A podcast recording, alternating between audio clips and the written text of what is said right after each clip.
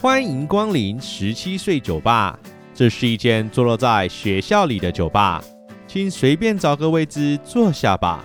让我们用一杯饮料的时间，把我们看见的事物说给你听。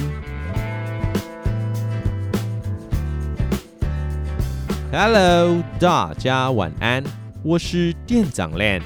你现在收听的是十七岁酒吧 Podcast。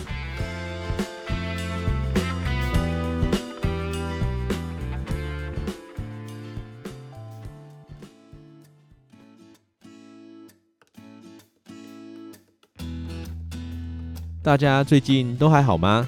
大约在六月的时候，店长曾在节目推播一场活动——台南 Podcast 大串联，散播爱与甜。不知道各位酒友们是否都还有印象呢？在上次的活动中，Podcast 纯青堂咖啡馆携手近三十个 Podcast 节目，一起分享了那些台南的美食与乐趣，带着大家不用开车也能用耳朵玩台南。那随着疫情的趋缓，往日的生活也即将恢复。这次纯心堂咖啡馆召集了四十几个 Podcast 节目，为疫情后的生活开启新的篇章。Podcast 大串联，爱与你连结。这次活动从八月七号到八月二十号，每天都有不同的节目让大家收听。从如何认识新朋友开始，一起来谈谈那些线上聊天不尴尬的方法。最后到交友见面加分的小秘诀，让大家在这两周内快速变成交友达人。阿、啊、店长啊，阿、啊、学会交朋友是要干嘛、啊？嗯，交完朋友当然是要约他一起来台南玩呢、啊。这次的活动特别准备了神级任务给大家，完成任务的酒友除了可以拿到活动主办方的小礼物外，也可以一起来参加八月二十一日于台南正大书城所举办的 Live Podcast 活动哦。除了多个神级 Podcaster 的经验分享外，你也可以看到你喜欢的 Podcaster 的真实样貌。相关的任务连接都在我们的资讯栏中，快跟着我们的脚步一起交朋友游台南吧！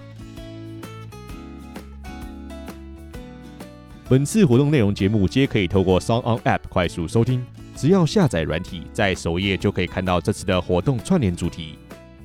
Song On 最符合台湾人收听习惯的 Podcast App。好啦，工商服务就到这边，说了那么多，都还没进入主题呢。那我们就加紧脚步，废话不多说，今天的节目就要开始喽。今天的主题是店长来解答，在现代资讯媒体发达的年代，大家都是怎么样与他人建立情感的呢？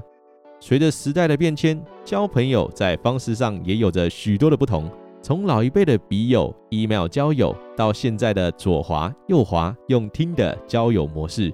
在这样多元的交友方式中，唯一不变的啊，大概是我们想认识他人的那份憧憬吧。店长，你确定不是要预喷吗？你闭嘴！就是有你这种人才会让大家对交友软体有许多的刻板印象。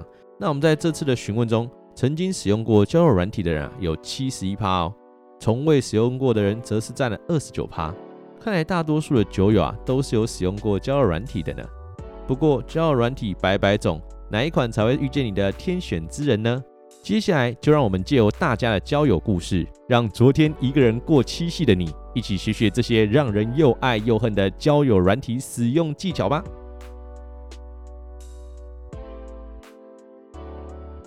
不知道大家有没有想过，如果交友软体不只是一个平台，而是一场场的游戏，不同的对象对应不同的副本，那到底会有什么样的游戏体验？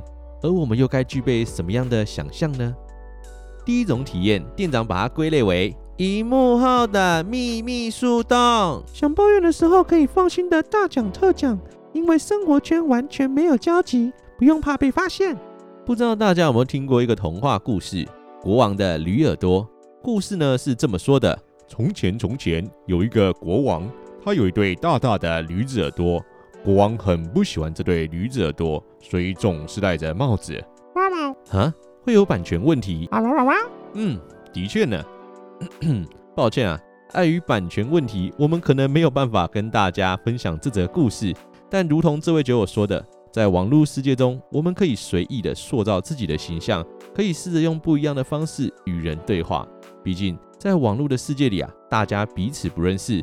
我们用着不同的人设在这世界中生存，也是一种不一样的人生体验。甚至在这世界中抱怨现实生活的不满，找到同温层，彼此取暖，也都可以使现实世界的人生再舒坦一点，何乐而不为呢？但如同店长的归类，网络虽然可以隐匿自己的身份，但其他人也是。你所认为的秘密进到网络中，可能在某些时刻还是会被发现的。就像这则童话故事中，理发师虽然将国王的秘密埋进土里，但长出的芦苇啊，仍大声地说着：“国王有对驴耳朵。”所以，在网络世界中，大家也要记得保护好你自己哦。那在说完正面的体验后，接下来我们就要说说那些不是那么好的经验了。这种类型的体验啊，店长把他们统称为。我是谁？皮卡丘。如果交友软体是一场游戏，那与你配对的人啊，就是这场游戏中的伙伴。透过各种聊天对话，让彼此的感情加温，让友谊能够有更多的可能。这就是一场场配对中最主要的任务。只是使用过交友软体的酒友都应该知道，在这看似简单的任务中，可是蕴藏许多的难题啊。小至生活习惯，大至彼此对事物的价值观，从外在到内在，只要一个感觉不对，整个聊天内容也跟着变得不顺畅啊！交友软体完全是运气游戏嘛，你根本不知道会遇到的是什么样的一个人啊！交友软体守则一：不可以太认真，先认真的就输了。我觉得在上面的人几乎都是短时间玩玩，只要一两次聊天没有个结果，或是交换联系方式，大概就没了吧。我觉得交友软体上面很少遇得到正常人。虽然每个交友软体啊都打着各种新颖的配对方式，保证帮你找到适合的对象，但就如同这些酒友们说的啊，只透过照片与自介，根本就不可能完整的认识一个人。想遇见对的人啊，还真的需要一些好运气呢。不过店长自己是觉得，如果你的目标是单纯的交朋友，那认真的对待他人应该也是无妨。只是不要完全觉得对方也是真诚的相待，就是。毕竟每个人都有自己的目的，自己要多加小心哦。面对那些感觉不对的人，就立刻结束这段关系，就当做是一次次的人性观察吧。想必是会有许多不一样的收获的。店长也很清楚，在交友软体中，还是有一票人是抱持着更糟糕的心态。店长把他们归类为：你这个骗子，是不是想看我尿尿的地方？利用交友软体诈骗的行为也是屡见不鲜。除了那些与本人差异颇大的照片外，还有许多是光明正大的要跟你交换私照，或直接跟你约泼一泼的。哦，人家怕遇到色狼，网络有很多骗炮，因为我很清纯又很漂漂，我会怕怕。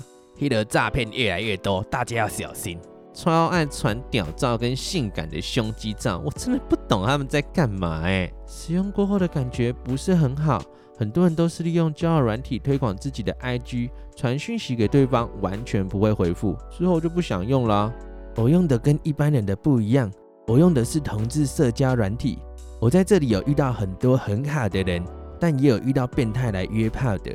听到这里，或许有人心中会想：不是啊，店长，在网络交友的世界里，每个人就是各取所需，你不能因为这里是青年取向的节目，就污蔑我们这些人啊。更何况，我们也是遵循合法管道，双方你情我愿的，没那么糟糕吧？的确，店长很清楚，网络交友软体本来就具有不同面向，不论是哪种类型的交友软体啊，也一定都会有真心相待的好对象，不然我们也不会有今天的串联活动，是吧？只是人与人的相处本来就很容易产生误解，而这样的误解就跟爱情晕船一样，很多时候明明对方没那个意思，自己却深陷不自知。亦或是认为有些事情是可以用交换获得的，店长可不单只在说肉体上的交换哦。前些日子啊，在 PTT 上不就有类似的故事，认为双方已经逛过了大卖场，也为对方的品相啊付了钱，产生彼此应该可以进入交往阶段的错觉。哼，店长，啊你说了那么多，还不在说文不对？你倒是说说看啊。那对我们这种单纯为了生理需求找寻彼此肉体伴侣的人，我们该怎么办？你这样不也算是一种以偏概全吗？嗯。我想，我同意你说的，在双方清楚自己追求的是什么，彼此合意的情形下，透过交友软体找寻肉体的欢愉，好像也不是什么罪过。当然，什么第三者啦、外遇、多人、毒品趴的这种既定不良印象，我们就不在这里多做讨论。至于他们是不是真的全然罪恶，或许我们也可以再另外开主题来聊呢。总之，我个人认为交友软体是一种媒介，每个人上网搜寻的目标都不相同。只要双方你情我愿，没有欺骗欺瞒，大家想交换照片、想出门吃饭、跑步都没有问题。不过，如同第一种体验中说到的，在网络世界里，很多时候不全然真的能够匿名。不要觉得在上面的所作所言都能够完整的被保护。店长自己是不太认同“软体止于软体”这句话，毕竟我们也要看看其他人是不是真的那么友善。好啦，店长是希望大家要记得保护好自己的资讯与秘密。橘子跟洋吉娃娃都要收好，毕竟你是真心想给对方收藏，他却恣意的拿你的橘子与娃娃到处炫耀。明明是他们犯错犯罪，但被伤害评价的反而变成你自己，这真的是会让人很心疼呢。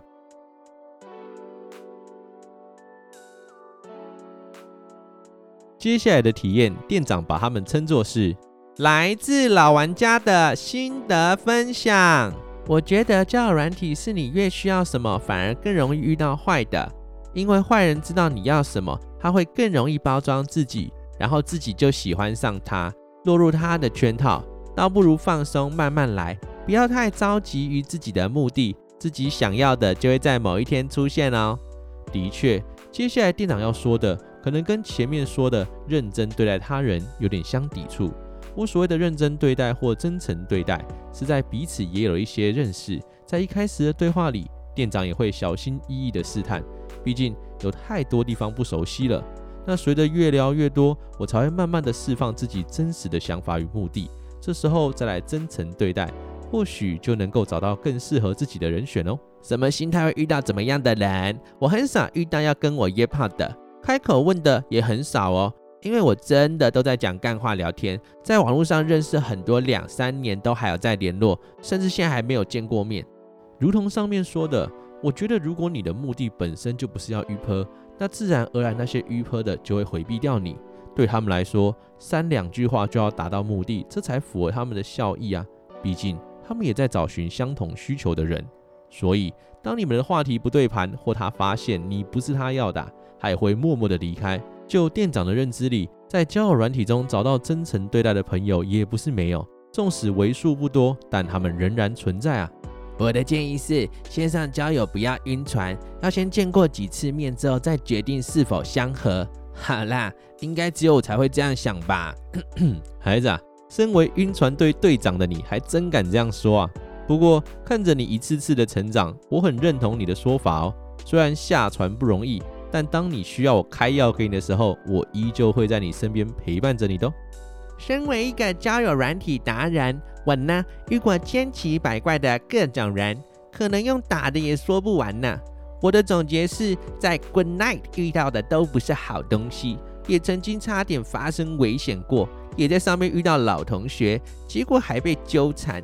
其他的软体呢就正常一些嘛。过了一个个的人生阶段。对异性的选择也会不一样，在这其中也遇到了目前在相处的对象哦。天哪，很庆幸你还能够跟我们分享这些事情。店长真的要跟各位酒友们说，当你们在使用交友软体时，真的要确保自己是够安全的。尤其当你们决定要在现实中见面的时候啊，除了地点要选在公共场合外，交通工具最好也是使用自己的，或乘坐大众运输工具。这些小细节可能都是会在危急时保护你的关键哦。当然啦，就算你今天是跟别人去约跑，如果你愿意的话，也可以跟能够信赖的朋友说。店长知道这种事情总是会哈兹卡西，但是安全更重要没？是吧？从上面的分享中，有一件事情让店长很好奇，就是大家如果在交友软体上遇见认识的人，你们会点选喜欢吗？或对这个人有什么样的改观吗？虽然我自己是觉得，同时也正在使用交友软体的我们，好像没什么资格改观什么的，但还是会很好奇大家的想法啊。接下来这位酒友要说的，可不是只是滑到认识的人而已哦。我们就先来听看看他是怎么说的吧。分享一个正在进行的事情：朋友的男朋友正在玩交友软体，所以我也跑去玩，结果配对成功。现在在跟她男朋友聊天。她男朋友什么都不知道，殊不知女朋友什么都知道，骗都骗不了，再给我装死啊！说真的，去玩消耗飞都没有跟朋友一起玩她的男朋友好玩呢。哇哦！虽然店长不是那种认为有伴侣的时候就完全不能使用交友软体的人啦，但听到这样的故事啊，仍然会很震惊呢。毕竟按照你所说的故事内容，总觉得你跟她男朋友的对话一定不是单纯的聊天，所以才会有后续的发展吧？该怎么说呢？店长自己是不太支持这样的做法啦，因为这就是毒树果实的感觉啊。当你用了相对不正确的方式去探寻正确的事物。往往容易产生更多的误会以及误解，但我又可以理解为什么大家会选择用试探的方式去认定忠诚。毕竟这样的实验就像照妖镜，一照结果就完全摊在面前，赖啊也赖不掉。不知道后来他们两个的关系都还好吗？虽然我觉得就算和好了，总还是有一些疙瘩在。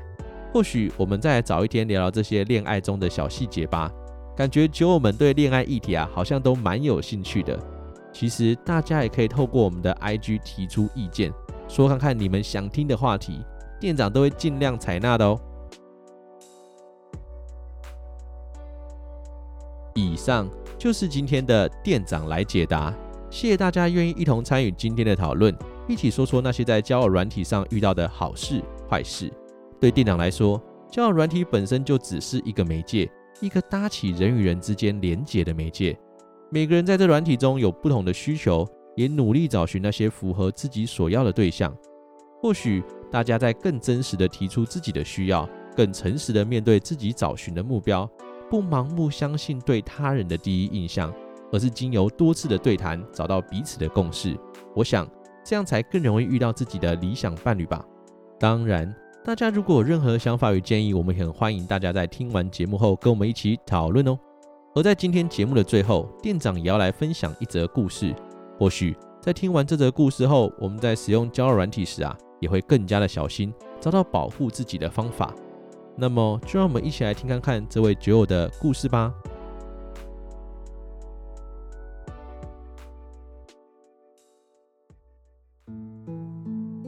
在高二那年，我经历了一场感情挫折，沉淀了几个日子。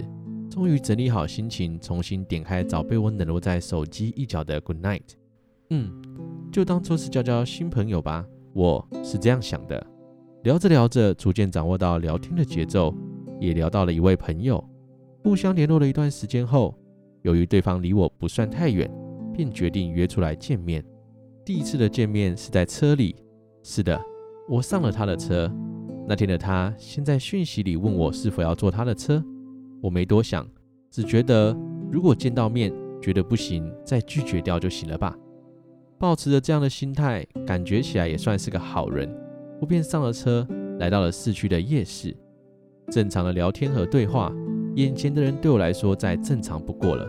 可谁知道他会是几个礼拜后带给我危险的对象？在吃完饭后，我们俩打算起身去附近走走。这时候他却趁机牵我的手。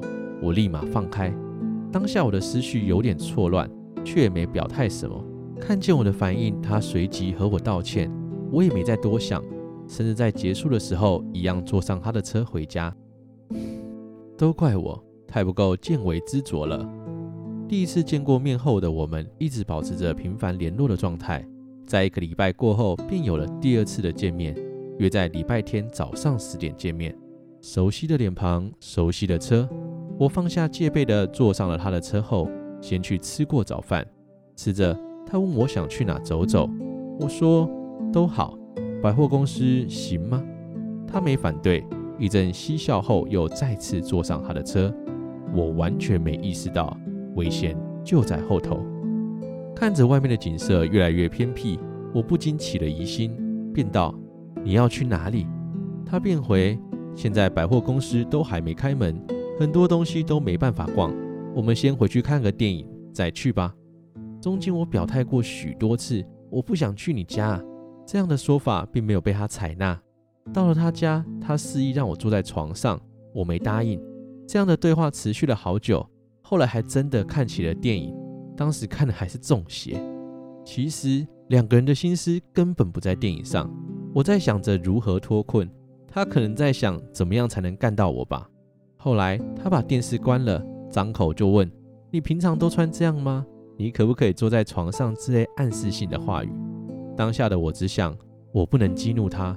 这间房间是他的地盘，我基本上任他宰割。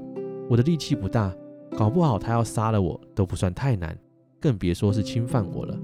我半推半辞，一面打发，一面讨好。他接着问：“我能亲你吗？”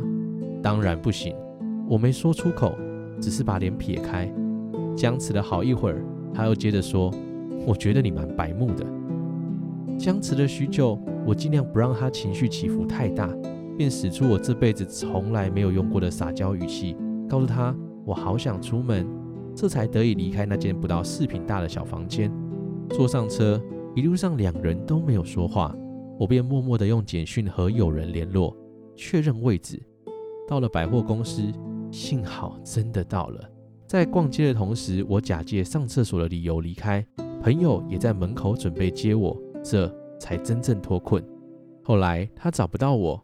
我便告诉他，我的朋友把我带走了，之后便把他的联络资讯全部封锁删除，这件事情才得以落幕。可能会有人觉得我很瞎又很笨吧？可是你想，你面对的是一个你放下戒备的人，甚至还在情伤中，脑波会很弱。之后我回想起这件事，无非就是觉得自己很傻外，更多的是，如果在第一次见面他偷牵我的手后就不再联络。是不是就没有后面衍生的事情了？我觉得见微知著吧。理智告诉你这件事不该发生，那之后的事就真的免谈了。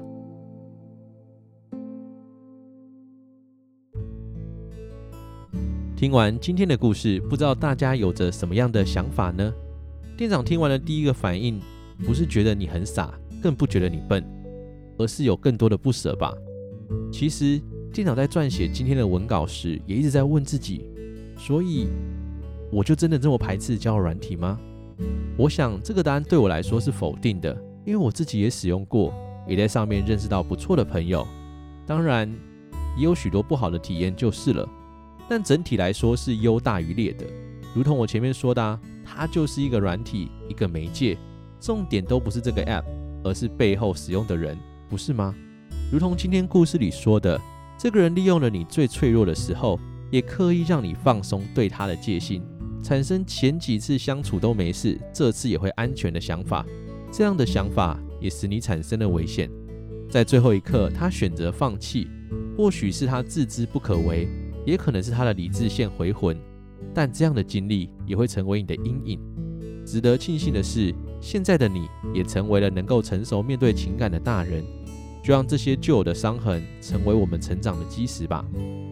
最后，店长也想说，大家在选择交友软体时，或许也可以先搞清楚自己要的是什么。在这么多的软体，有些是透过外在媒合，有些是透过声音陪伴，也有很多是去除以上两种，透过更多的对话才能解锁关系的。你想要找寻什么，只有你自己知道。就让我们诚实的面对自身的需求。用合适的软体找到与我们同行的伙伴吧。好啦，想念的、想说的也都说完了，不知道大家对这集节目有什么样的看法呢？如果想知道我们节目的消息，可以到 IG 搜寻十七岁酒吧，也可以把你的想法与建议透过 IG 告诉我们哦。对了对了，本集节目也是我们十七岁酒吧八月感谢季季前活动的第二周，大家有没有分享上一集的内容了呢？如果还没有分享的酒友，要记得连同本集一起分享在 IG 限时动态中哦。那如果已经分享过的酒友，那就让我们继续分享下去，礼物就要到手啦。那关于其他的活动的内容，就再麻烦大家前往我们 IG 粉丝团或收听节目第三十二集内容，让我们一同庆祝这美好的时刻吧。目前我们节目已上传到各个 Podcast 平台上，再麻烦大家帮我们关注、追踪。如果你是 Apple Podcast 与 MixerBox 上的朋友，也可以帮忙刷个五星好评，或透过留言来跟我们对话，拜托拜托啦！